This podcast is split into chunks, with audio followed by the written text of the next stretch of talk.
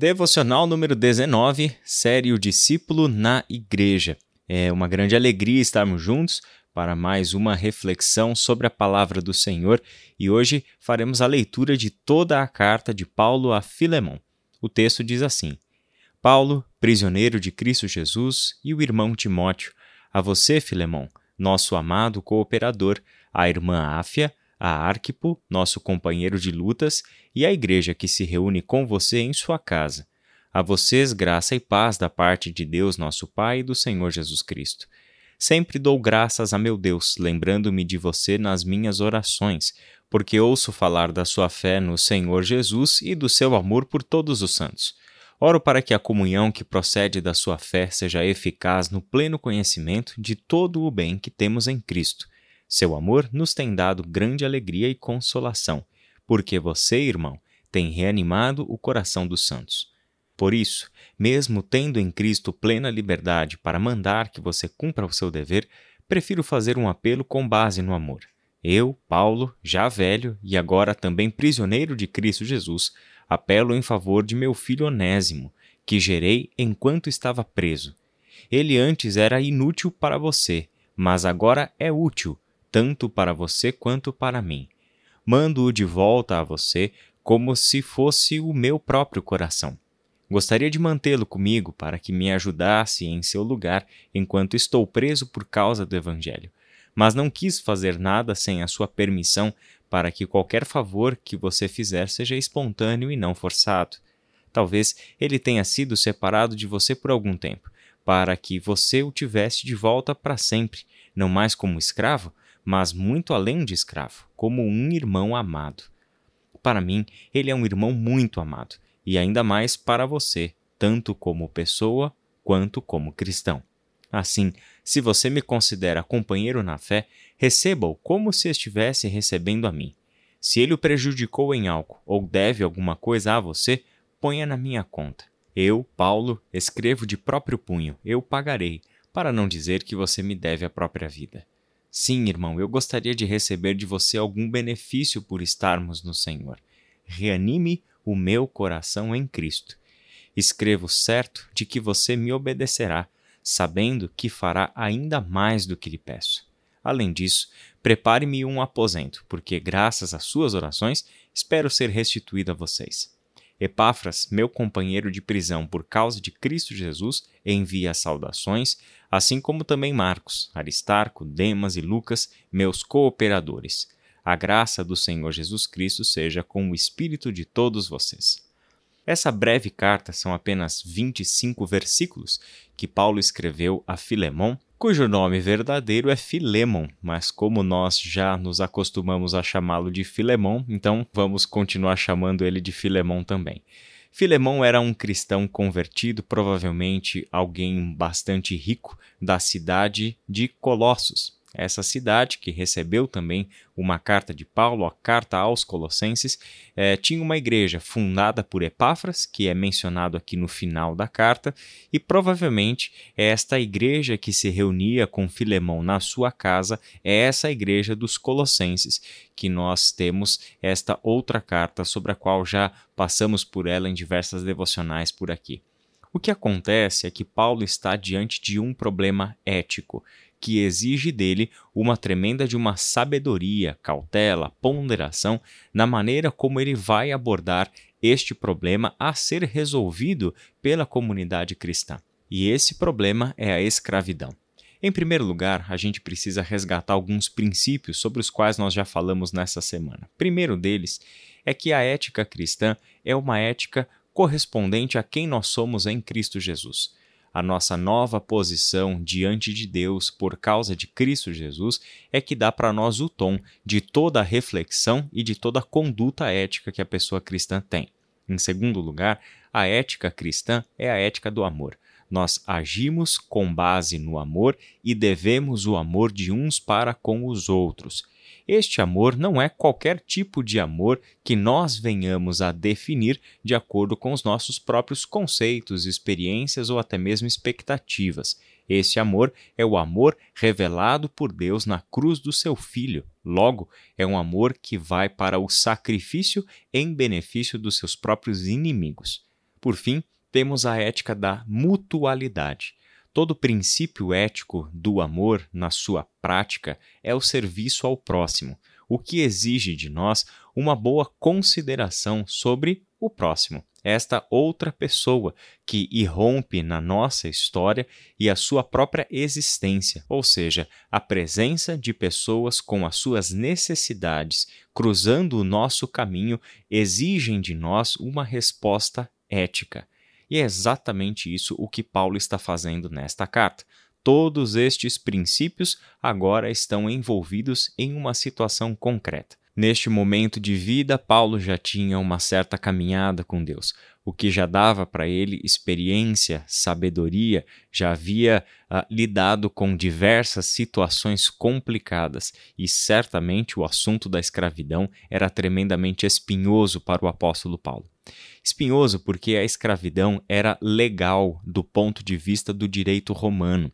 E quando a gente vai para a lei no Antigo Testamento, ter escravos também não era ilegal, era regulamentado por lei.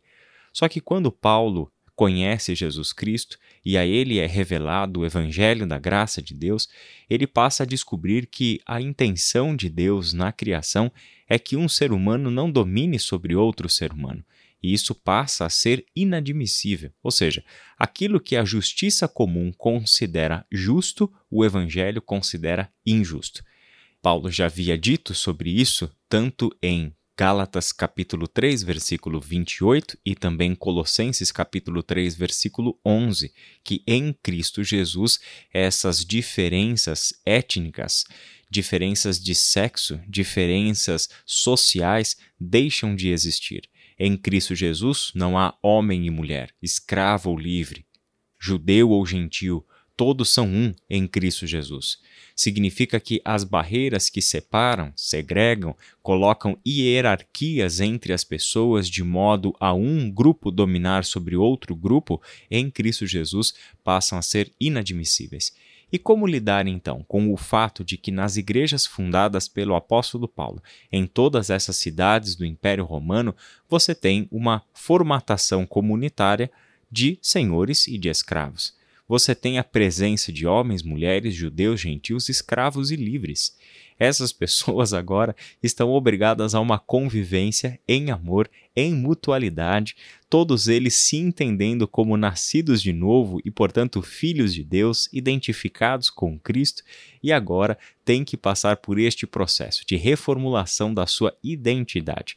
O senhor do escravo agora deveria enxergar os seus escravos não mais como coisas, objetos de sua posse, mas deveriam enxergá-los como a irmãos amados, como Paulo tão bem escreve nessa carta. Talvez a pergunta que surja é: em casos assim, onde nós já sabemos que o Evangelho condena determinadas coisas que a nossa lei comum considera como justas, não deveríamos ser mais radicais no nosso posicionamento? Não deveríamos partir para a briga e lutar por aquilo que é justo? Bom, em determinados casos, a atitude mais radical pode gerar mais problemas do que soluções. Este é o caso da escravidão. Se Paulo exige que todos os senhores de escravos convertidos a Cristo colocassem os seus escravos em liberdade, ele geraria um grande problema, não para o senhor de escravo, mas para os escravos. Do que esses escravos viveriam, como seria a vida deles fora deste contexto familiar. Muitos desses escravos nasceram nessa condição. Não contraíram a escravidão depois de velhos adultos, nasceram em condições de escravos.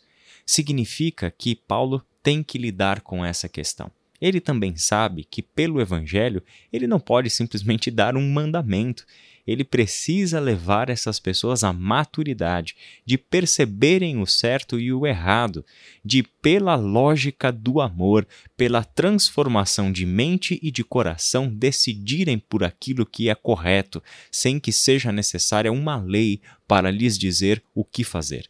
Esta é a razão pela qual Paulo abriu mão do seu direito de ordenar Filemão a fazer o que devia para fazer um apelo baseado no amor. Veja o amor entrando em atividade.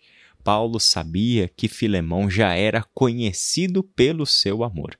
Agora, o seu amor seria colocado à prova. Um teste porque certamente Onésimo não era o único escravo de Filemão. Alguém como Filemão nunca possuía somente um escravo. O que ele haveria de fazer com os demais escravos? Quer dizer, a situação era levar estas pessoas a um convívio familiar humanitário, isto é, um reconhecendo o outro como ser humano, na dignidade que a palavra de Deus confere a nós por termos sido criados imagem e semelhança de Deus e também por termos nascido de novo e estarmos identificados com Cristo. Este era o desafio que Paulo tinha à sua frente. Por esta razão, ele opta por este caminho, um caminho não da imposição, um caminho que traz argumentos, que traz ideias, que conduz Filemão a uma reflexão sobre quem ele é, quem é Onésimo, qual a importância tanto de um para com o outro e o porquê é plenamente possível que Onésimo seja recebido por Filemão não mais como um escravo, isto é, um objeto, uma propriedade sua, mas que fosse recebido como um membro da sua família, um irmão amado. Essa é a razão pela qual toda a linguagem de Paulo nesta carta é o tratamento familiar.